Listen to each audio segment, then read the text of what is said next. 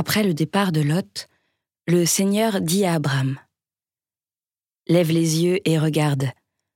De l'endroit où tu es, vers le nord et le midi, vers l'orient et l'occident. Tout le pays que tu vois, je te le donnerai, à toi et à ta descendance pour toujours.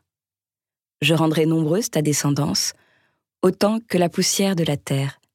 Si l'on pouvait compter les grains de poussière, on pourrait compter tes descendants. Lève-toi, parcours le pays en long et en large. C'est à toi que je vais le donner. Abraham déplaça son campement et alla s'établir aux chênes de Mambré, près d'Hébron. Et là, il bâtit un hôtel au Seigneur.